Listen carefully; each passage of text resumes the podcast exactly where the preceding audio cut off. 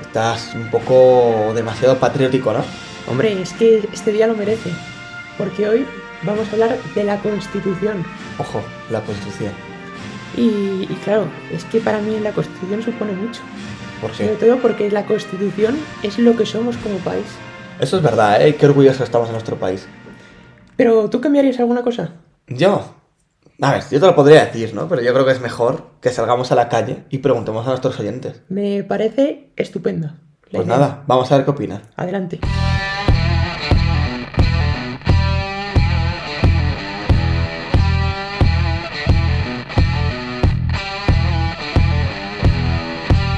Bienvenidos al podcast en el que te contamos la verdad sin tapujos, El rincón donde toda opinión importa, pero no toda vale. donde la razón y emoción no son polos opuestos, Donde ser rebelde significa ser responsable.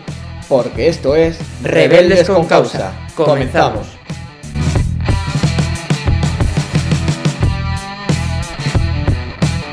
6 de diciembre de 1978. Ratificación de la Constitución Española. Historia, Historia de España. historia y, y para bien además. Hombre, es que yo creo que la Constitución es uno de los hechos clave de nuestra historia, de toda la historia de España. Sí, junto con la de 1812 podemos decir que la es más importante. La ¿no? Pepa. La, de la Pepa, efectivamente. Porque además, por algo es un motivo de fiesta, ¿no? Y tenemos que estar orgullosos de ello y celebrarlo de que al final marcó un antes y un después en nuestro país. Fue el paso desde el, pues eso, de la España negra del franquismo a una. España totalmente demócrata. Libre, libertad. Libertad y igualdad, que son es la sociedad que quiso impulsar la Constitución, una sociedad de ciudadanos libres e iguales, Donde toda voz importa, ¿no? sí, y que independientemente del sitio en el que nacieras, fueras igual. Eso es. Pues Cosa importante. Que quizá ahora ya hablaremos más adelante, no sé Veremos si se a está ver, cumpliendo. veremos a ver. Pero bueno, que lo hemos comentado antes, vamos a ver qué cosas cambiarían de nuestro país, algunos de nuestros oyentes, que nos ha querido mandar un audio. Muchas gracias de aquí a todos. A todos, sí, sí. Y vamos a ir escuchando uno a uno y vamos a ver si, si estamos de acuerdo o no. Seguro que salen aquí cosas muy interesantes. Seguro, estoy seguro que sí. Pues nada, empezamos con lo primero. Adelante.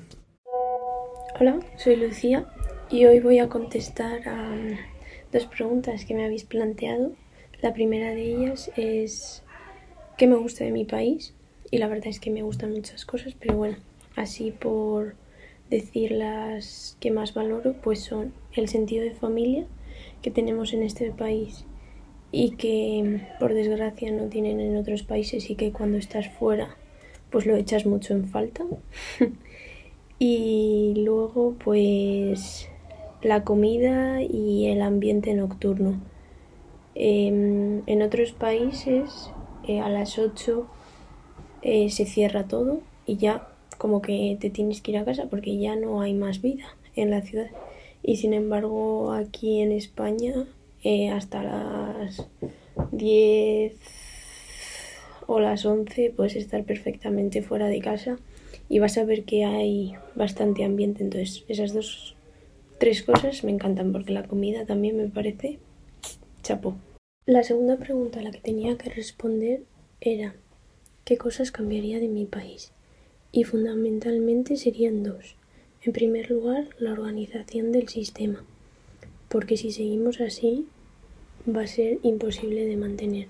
Si nos centramos, por ejemplo, a nivel sanitario, la capacidad que tiene el sistema no se corresponde con, con la demanda que hay. Ahora, de momento, lo podemos mantener, pero en un futuro en el que cada vez las nuevas generaciones son menos numerosas y las, y las anteriores son más, va a ser imposible de mantener.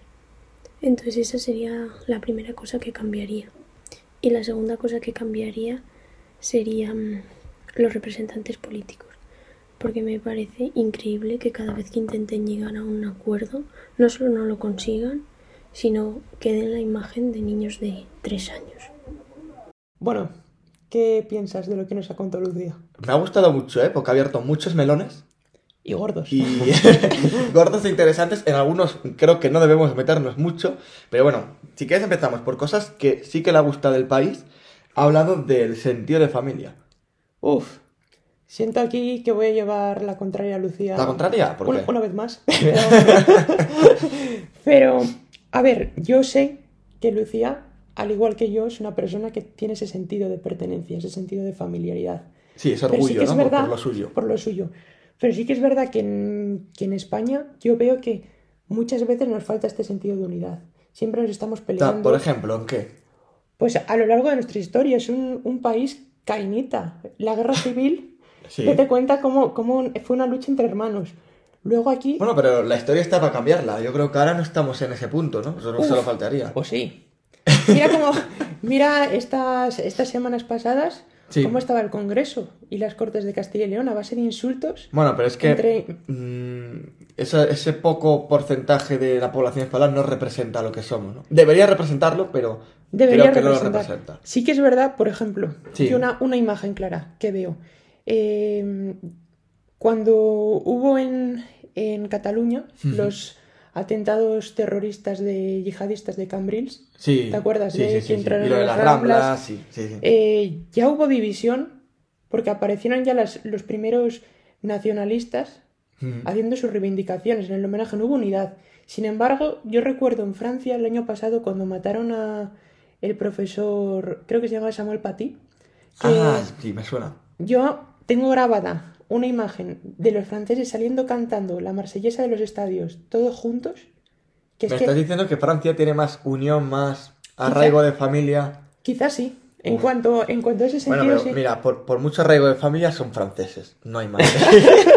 Entonces, pero puede ser, puede ser. Yo creo que el, el respeto a esos símbolos y esa familiaridad por y el sentimiento patriótico está muy arraigado en Francia. Sí, eso puede ser otro ejemplo que se me ocurre. Por ejemplo, hoy en día ves a alguien con una pulserita de España y ya le catalogas de facha, de Cayetano, de tal. No tiene por qué, ¿no? Te No puede tiene- gustar tu país y ya está. También sí aquí voy a hacer una crítica, que es que, claro, tenemos que saber utilizar nuestros símbolos. No podemos utilizar la bandera Obviamente. para, para atacar al otro, pero ninguna Claro, bandera. claro. Es que la bandera de España es la bandera de todos. Es un símbolo de todos, efectivamente, de pertenencia. Bueno, habla de más cosas, de la comida que ha hecho Chapó. Chapo, no voy a... No es para menos. No es para menos, eso No es es. para menos. O sea, vayas a la zona que vayas del país, es impresionante. Impresionante. ¿Cómo comemos? Y es que es eso, cada zona tiene su, su riqueza gastronómica. Sí, es sí, impresionante. Fíjate, los ingleses. Qué Ya, vergüenza. O, o los franceses, le quitas el baguette y el croissant y que les queda. No saben comer. Tendrán, tendrán familia y mucho lo que quieras, pero mira, en este aspecto, un orgullo, ¿eh? En el país. Y bueno, desde aquí también recordar la tortilla española siempre con cebolla. Efectivamente. Y la tortilla francesa es para los vagos. No, no hay más, ¿no? Y luego hablaba también del ambiente nocturno. Hombre, es que España es vida. No. Es vida y es alegría y, Y es felicidad. alegría. O sea, se transmite en las calles. Yo creo que en otros países, que eso, como decía Lucía, ya a las 8 es que no hay vida en las calles. Sí, y ves sí, aquí sí, y es que es, es cuando a veces más vida hay. Sí, otros, otras ciudades que me recuerdan, otros países que me recuerdan a España en ese aspecto es Italia, quizás. Sí. Que se pueda asemejar mucho, pero en general no, no suelen No. ser así. Mm, y bueno, ya pasamos a el melón gordo, que es lo que no le gusta a Lucía de España. Espero que aquí sí que estés de acuerdo. No puedo estar más de acuerdo. Hablaba de, primero, de la organización del sistema, hablaba sobre todo del sanitario, de que hay más demanda que oferta. Esto es una verdad con un puño, ¿no? Tú lo puedes decir bien. Claro, y, y también relacionado con, con eso que hablaba Lucía ya de las generaciones, también entrará en juego el sistema de pensiones, Buah. que es otra de las cosas melón, grandes sí. que tenemos aquí Sí, en sí, sí, España. sí, sí. Que se ve que es una bola que cada vez es más grande, que está a punto de estampanarnos y no vemos acuerdos ni, ni soluciones, ¿no? Porque tenemos una clase política que no sabe llegar a esos acuerdos. Y ese es el otro tema que hablaba precisamente, que es lo de llegar a un acuerdo de los políticos que, que resulta imposible. Es que parece, parece mentira, ya, mira, relacionando todo, o sea, que ¿cómo no podemos llegar a un pacto por la educación en Sí, este país? sí, que sí, sí, sí. Si no es realmente... Pero se trata de poder. Muchos políticos hoy aspiran a aquí mando yo y, y el poder que tengo lo quiero transmitir. El Ya. sistema educativo es una manera de transmitirlo, o, Sí, o- sí. o así con muchas leyes. De, ha llegado X partido al poder, pumba, cambiamos la ley. Y sostenerse en el poder. Efectivamente. Es la supervivencia Entonces, es un problema. En vez de preocuparse por los intereses que tenemos como ciudadanos todos en este país, piensan solo en ellos. Es una política a corto plazo. Sí, Yo creo. Sí, sí, sí. sí. Hola, soy María y voy a responder las preguntas hechas por Rebeldes con Causa. La primera, ¿de qué estoy orgullosa de mi país? Pues yo de lo que estoy orgullosa es de, de aquellas personas que en su día a día y en silencio pues sacan adelante su familia, su, su entorno, ¿no? Y acaban convirtiendo ese trabajo rutinario, ¿no? Y aparentemente ordinario, simple, en, en algo extraordinario y heroico, ¿no? Porque al final, pues, tienen, tienen una causa por la que, por la que luchar, por la que dejarse la piel, por la que, ¿no? Incluso arriesgar su vida. Y, y eso es lo que me hace realmente estar orgullosa de mi país, porque es verdad que hay muchas cosas que, que, que dejan que, que desear desde mi punto de vista. De hecho, a un canciller alemán, a Otto von Bismarck, que seguro que os sonará, eh, le preguntaron que qué país, bueno, esto se lo preguntaron hace unos cuantos años ya, ¿eh? Pero le preguntaron que, qué país era el más fuerte de todos. Dijo que España. Dijo que España porque era un país que había intentado en numerosas ocasiones autodestruirse y jamás lo había conseguido, ¿no? Y que cuando dejásemos de intentarlo volveríamos a estar en la vanguardia del mundo, ¿no? Pues al final eso deja que pensar y es una, una realidad. Sigue siendo una realidad, por desgracia. Y, pero aún así hay gente que, que, lucha y que no pierde la esperanza, ¿no? Y de esas personas es de las que estoy orgullosa. Y, y luego la otra pregunta, qué cambiaría de España, yo sobre todo, o no, cambiaría muchas cosas, pero si me tuviese que centrar en una sería en eh, atajar el problema de la natalidad, que en unos años eh, veremos sus efectos y lloraremos. Y porque es verdad que, que cuando, cuando se ataca a la familia, cuando se deja de cuidar la familia, que es el núcleo en el que se asienta toda sociedad, al final ahí sí que acabamos autodestruyéndonos, ¿no? Y pues yo creo que son muy importantes las políticas de natalidad, las políticas que ayuden a la familia, que la protejan. Y eso, básicamente. Bueno, otros muchos melones, ha tocado, ¿eh? Uf.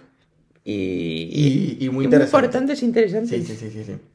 Entre ellos, la familia. Cómo hablaba María de esas familias que sacan adelante a, pues a nuestro país. Y realmente yo creo que, que tiene toda la razón. Que es la, la clase media siempre la que ha sacado adelante el país. Y si la clase media cae, todas esas familias caen, el país cae con ellas. Ha ¿Tú qué dicho una palabra clave que me ha encantado, que eso la repetí varias veces, que es está orgullosa. No es para menos. Y, y debe de estarlo. Sí, sí, sí, sí, sí. Y luego también ha dicho cosas que dejan que desear este país. Bueno, primero ha hecho una pregunta muy interesante que me ha gustado mucho, que es ¿cuál es el país más fuerte? Que decía que España, ¿no? Un ejemplo que ponía. Para ti, ¿cuál es el país más fuerte, Samuel? Desde luego España. Sí, que es lo mismo que, que Otto Bismarck. Es, Es, que es un... es verdad que, que tú la ves a España siempre ahí como un segundo plano, pero es que, a ver, no es la potencia mundial que a lo mejor es China o Estados Unidos, pero es un país importante y que siempre está ahí, ¿no? Y, y no nos damos cuenta de nuestra historia. España era el país en el que no, vamos, el imperio que no se ponía el sol. Efectivamente. Hablamos del Imperio Romano, pero es que el Imperio Español no se queda atrás. Lo, casi lo iguala. Hmm, Sí, sí, sí, sí. Y luego, eh, unido un poco a la familia, también hablaba de esas políticas de familia que deberían de, de crearse para protegernos y, y para intentar tajar de una vez el problema de la natalidad que tiene este país. Yo creo que, que María ha apuntado muy, muy fino aquí. Y es que el- la, la natalidad es un problema que, como decía, ya vamos a llorar en el futuro. Pero fíjate, yo más que un futuro ya lo veo más un problema de presente. Se empieza a notar cada vez más, en las escuelas se nota de que cada vez hay menos niños, en los cursos de abajo y se va transmitiendo hacia arriba. Entonces, ¿qué solución pondrías tú? Pues, pues con políticas para ayudar a la familia, como decía María. No. Aquí, mira, ha, se ha adelantado mucho, por ejemplo, con, con la baja paternal. Sí. Ha sido una cosa Sí, que, sí, que, oye, un es acierto. un, un acierto. Pero, pero tienen que seguir avanzando. Y, y ya, pues también la cantidad, por ejemplo, ayudas fiscales a, a las familias o apoyar a, a familias que no puedan permitirse tener más hijos. O... Sí, sí. Es que realmente, y también... Oye, igual la- bajar el número de miembros de la familia numerosa en vez de 5 a 4. Eso te iba a decir. Son, son cosas que ayudan, ¿no? a cuatro o a tres. O, bueno, sí, claro, Porque- pero numerosa. Bueno, se podría, se podría mirar. Es que ¿no? cada vez, ahora realmente cada vez hay, creo que el modelo más común de familia con hijos eran dos hijos, que es que tampoco Sí, estamos... pero es que eso es, nuestros padres, nuestros abuelos eran seis, siete hijos, eran siete hermanos, tal. Ahora es, es, es impensable eso, ¿no? Y también la conciliación laboral, es otra Sí. de las cosas Sí, sí, sí, importantes, que un- los padres también puedan pasar tiempo con sus hijos. Hola chicos, eh, yo soy Belén, eh, estudio medicina con Osamu y eh, soy fiel seguidora de este podcast. y bueno, me han invitado a hablar sobre las cosas que más me gustan eh, y menos me gustan de España. Eh, así que bueno, pues dentro de las cosas que más me gustan de España, eh, yo creo que para mí España es un país alegre, no sé si pues el sol, el clima, la comida, nuestra mentalidad, pero me parece un país alegre. Otra cosa es que la sanidad española es una de las mejores del mundo. Todas las personas tienen acceso a ella, nadie tiene que pagar más por ir más al médico y creo que es algo por lo que nos tenemos que sentir orgullosos. Pero también creo que ha llegado un punto en el que eh, nos estamos aprovechando demasiado de los recursos gratuitos, entre comillas, y quienes salen perdiendo son las personas que realmente necesitan atención médica y todo el personal sanitario. Pero bueno, em, otra de las cosas que eh, también me gustan de España, así y que está todavía dentro de ese ámbito sanitario, es que mm, España es el líder mundial en, donación y trasplante de órganos. Aunque bueno, yo no he donado nada, pero me siento orgullosa igualmente. Y luego eh, también me gusta su paisaje. Creo que España tiene de todo. Tiene playa, montaña, eh, grandes ciudades, eh, pueblos pequeños. Y por eso no me extraña nada que sea una de las mayores potencias turísticas. Y bueno, eh, dentro de las cosas que no me gustan tanto de España, aunque probablemente también pase en otros países, pero bueno, una de ellas es la polarización, eh, que además creo que está muy presente en la sociedad hoy en día, sobre todo en, dentro de la gente joven, ¿no? Eh, y es que o eres de derechas o eres de izquierdas, o eres facha o eres perro flauta, como que no hay término medio y además estás como ya muy etiquetado em, como encasillado, no sé. Y bueno, luego ya por último creo que España no valora a los investigadores, a los científicos, tanto como lo hacen otros países. Y eso al final hace que eh, obviamente se vayan a esos países en los que se sienten más valorados y con mejores condiciones de vida. Y bueno, creo que ahí España pues pierde mucho. Así que nada, bueno, pues muchas gracias. Bueno, muchas gracias, Belén. Gracias a ti, por supuesto, ha estado muy bien. Más melones nuevos. Uf, y, y de nuevo, melones que, que son problemas muy interesantes y que poca, Sí. en el día a día muchas veces no nos planteamos. Efectivamente, hay algunas cosas que ya hemos compartido antes, como lo de que España es un país alegre, me gusta. Y añadir una cosa nueva que es el clima. El clima, tenemos uno de los mejores climas y ahí se ve, eh, por ejemplo, como en países como Finlandia o hay una alta tasa de suicidios y muchas veces Sí. dicen que, que viene derivado de la falta de sol. Ver, ver el sol es, es clave, ¿no? Y en España lo tienes prácticamente en cualquier punto. Y yo creo que podíamos hilarlo con el turismo, que hablaba también, es una potencia turística a nivel mundial, Probablemente... Mm, Vamos a decirlo, ¿no? Sí, O sea, no es- eh, si no me equivoco, los últimos datos antes de la pandemia eran de 71 millones de turistas.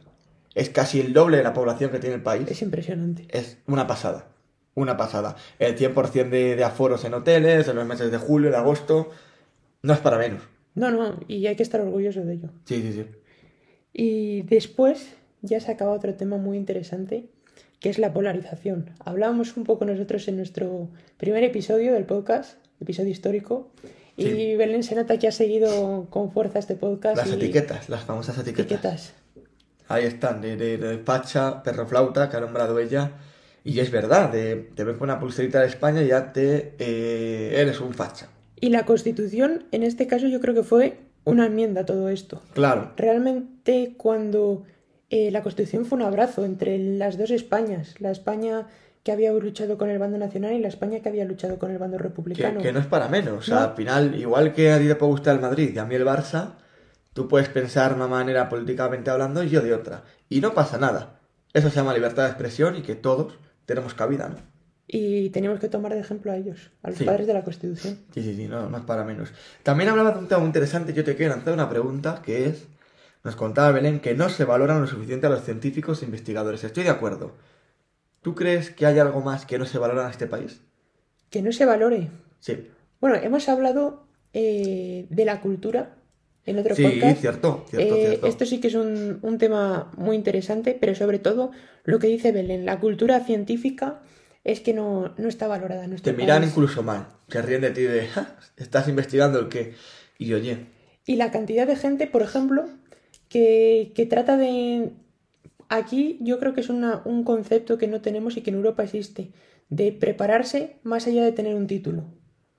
Sí. Por ejemplo, sí, sí, hay titulitis. personas- En España sí, sí, titulitis. la sí. persona, ¿Por qué estudias un inglés si no, si no vas a sacar ningún título? ¿O por qué cual, estás cual, estudiando filosofía si no vas a Que sacar no nada? estudias por gusto de aprender, sino por gusto de cuanto más gordo sea tu currículum, mejor. Y es una... Para mí yo creo que es inútil. Mucho- al final son papeles que no sirven para nada. Sí, sí, sí, sí, sí.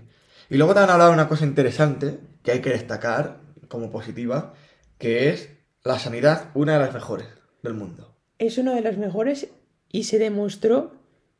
eh, se ha demostrado durante mucho tiempo. Pero también se demostró en la pandemia que todavía tenemos muchos fallos y mucho que mejorar. Hay mucho que mejorar, por supuesto, pero simplemente el hecho de que sea accesible a todo el mundo por igual, Ya dice mucho. Ya ser dice líder mucho. de. Que verdad, como buenos españoles, lo ha dicho también Belén, recurso gratuito, nos aprovechamos de ello. Como buenos españoles que somos, todo lo que sea gratis, abusamos de ello, ¿no? Y a lo mejor son cosas que habría que corregir, no sé si poniendo ciertas normas o limitándolo de alguna manera, pero es verdad que queda mucho camino por recorrer, pero bueno. Pero hay que estar orgulloso porque Sí, a, y- a pesar y- de todo esto, es una de las mejores sanidades del Es mundo. verdad. y es, innegable. es no- verdad. Y, y vamos en el camino correcto. ¿O no? Eh, a ver, yo sí que sí que hay que ver y comparar en el 2020 cómo se aplaudía a los sanitarios Sí. y luego cómo a la vez como la, la fácil, que es una de las cosas que no me gusta de España, luego ya hablamos de esto, pero la poca memoria que tenemos a veces. Es verdad. Como después de acabar la todo cap- muy rápido. de acabar la pandemia, pues aumentan las agresiones a médicos. O sea, no puedes agredir a un médico cuando antes le estabas aplaudiendo. Claro. Es un poco... No, no, es verdad, es verdad, es verdad. Hola, soy Kerry McManus Odondo. Soy irlandesa, llevo viviendo en Valladolid más de 30 años. Bueno, desde el 1992. Samuel me preguntó, ¿qué te gusta de España? Soy de Valladolid, España un poco. Me gusta que mi país adoptivo está lleno de cultura, historia y es muy diferente, norte y sur, este y oeste. Y en particular en Valladolid la gente es leal. Un amigo es un amigo para siempre. Y pregunté a mi madre, que pasa tres meses cada año aquí conmigo.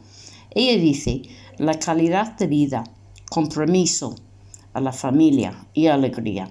Esas cosas las tomo como un hecho después de 30 años aquí. Segunda pregunta, ¿qué cambiarías en España? Soy profesora, cambiaría el sistema educativo. Número uno, selectividad, IVAL o cada año se cambia el nombre. Debería ser nacional, como en otros países. El gobierno debería llegar a un acuerdo a lo largo, en vez de cambiarlo cada cuatro años. Cuando cambia el gobierno, educación parece una pelota sin rumbo. Número 2. Lengua. Siendo profesor de inglés, el mayor problema que tengo es que mis alumnos no tienen una ca- educación práctica con su propia lengua. Por ejemplo, hacer un escrito y comprender, o comprender un texto. Pues un abrazo. Quiero mi país adoptiva. Bueno, primera conexión Internacional. internacional. Aunque bueno, aunque iban en, en España también, pero internacional. Una experiencia y una voz mm, de la sabiduría desde fuera. desde fuera. Queríamos también esa visión de alguien europeo de nuestro país y, y sin duda yo creo que es positiva. Ha dicho cosas muy interesantes que ya hemos ido comentando y algunas nuevas, como es la cultura y la historia. Somos uno de los países más ricos en No historia. es para menos, no es para menos. Hablamos de, date cuenta de eh, Cristóbal Colón, Isabel la Católica. Podemos también hablar ya en la ciencia de Santiago Ramón y Cajal, un premio Nobel, en nuestra literatura de Unamuno, de Cervantes. Es que somos un- uno de los países Un con país que, cuanto a extensión, tampoco es tan grande comparándolo con otros. la cantidad de genios Y, cada y efectivamente, la cantidad de, de gente y de historia que tiene, no es para menos. Y luego hablaba de la lealtad, Eso, igual fuera de Valladolid, hay sitios que lo encuentras menos, ¿no? como el león, por ejemplo. Déjalos de León, que suficiente tienen con ser de León. no, era broma. Un amigo, un abrazo para todos mis amigos De leoneses, León, que seguro que más de uno lo está escuchando y, y desde aquí un gran abrazo. Pero, a ver, depende de la zona, ¿no? Sí que es ciertos aspectos, igual no lo ha nombrado nadie, de que depende de la zona del país, pues cambian ciertas características de, de la población, ¿no? Pero es verdad que en Valladolid la gente es muy leal. es una palabra de un castellano vale oro. Sí, es verdad, ¿eh? No es para menos. No. Y luego, como problema, yo creo que es una de las cosas que yo he venido defendiendo durante mucho tiempo, la EVA única. Una va única, una va nacional para todos igual. Y es que yo creo que esta es una de las bases de la Constitución que hablábamos antes. Nacer en una- un territorio diferente no tiene que determinar tus oportunidades de futuro. Efectivamente. Y la EVAO actualmente está determinando tus oportunidades de futuro. Con todos mis respetos, les tengo mucho aprecio, pero ¿por qué un andaluz, por poner un ejemplo, que podría poner muchos, eh, tiene que hacer un examen preparatorio para el acceso a la universidad mucho más sencillo que uno de Castilla y León o uno de la Comunidad de Madrid? Sin duda, la culpa no es suya. Obviamente, no, no, puede- con esto estoy culpando, No, por eso, la por culpa la eso. tiene los de arriba. Y encima, el problema ya no es ese. El problema es que esa persona puede conseguir con mayor facilidad la mejor nota y quitar una plaza a alguien Local. de. Efectivamente. Ese es el problema. Y yo creo que, a ver, realmente ya no se basa de decir, no, tú sabes menos, no. La cosa es, todas no, estas no. personas, o sea, tienen la misma capacidad que todo el mundo. Lo único que se pide es que independientemente del lugar en el que nazcas tengas un mismo examen. Sí, y esto también sí, ya no es en. Andalucía. Por ejemplo, en País Vasco tienen un plus de nota por saber eh, vasco. Vasco. Euskera. No lo O sabía sea, yo eso. Es una, una cosa y en Cataluña pues también puedes hacer el examen en, en catalán.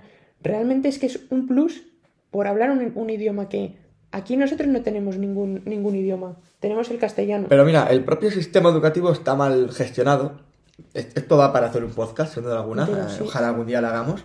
Eh, pero porque desde el propio sistema educativo, que ya está mal de por sí, no tiene nada que ver cómo se gestiona mejor aquí en Castilla y León que en la comunidad valenciana. Yo conozco mucha gente que estudia allí.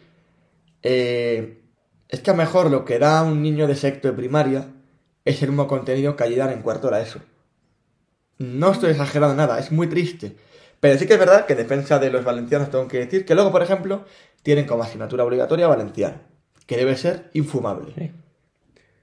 Coño, habrá que buscar algo en común para todos y, y- y que busque los mismos derechos, que al final todos somos iguales. ¿no? Pues el pacto educativo, que se ha buscado tantos años y Claro, que nunca claro. se consigue pues por esta política de niños de tres años, como decía Lucía, Sí, que tenemos sí, sí, este sí, país. pero mucha razón, mucha razón y ojalá se, se pueda cambiar, pero al final es una cuestión de orgullo y de poder.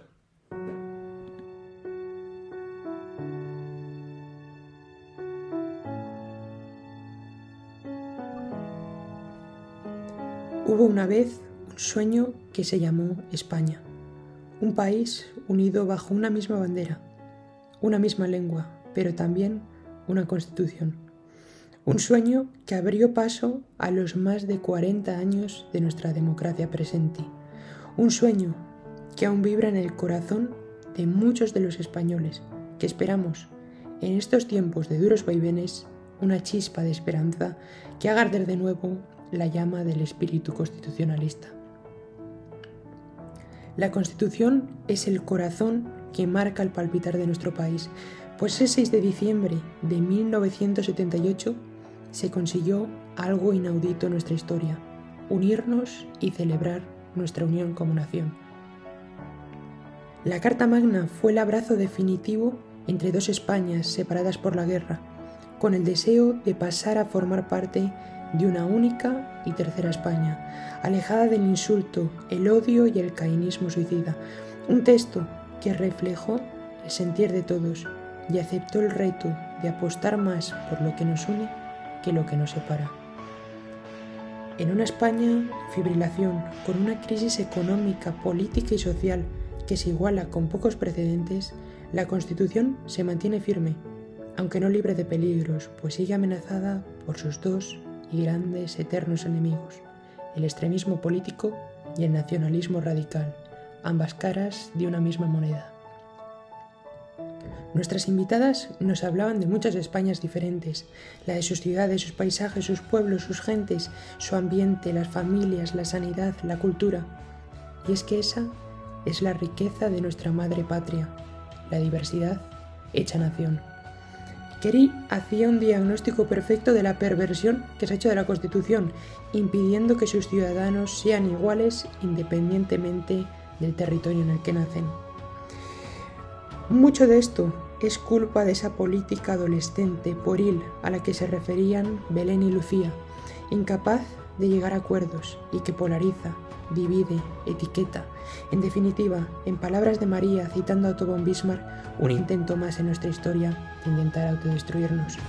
Y es que los padres de la Constitución, por primera vez en mucho tiempo, apostaron por construir juntos sobre las ruinas del pasado.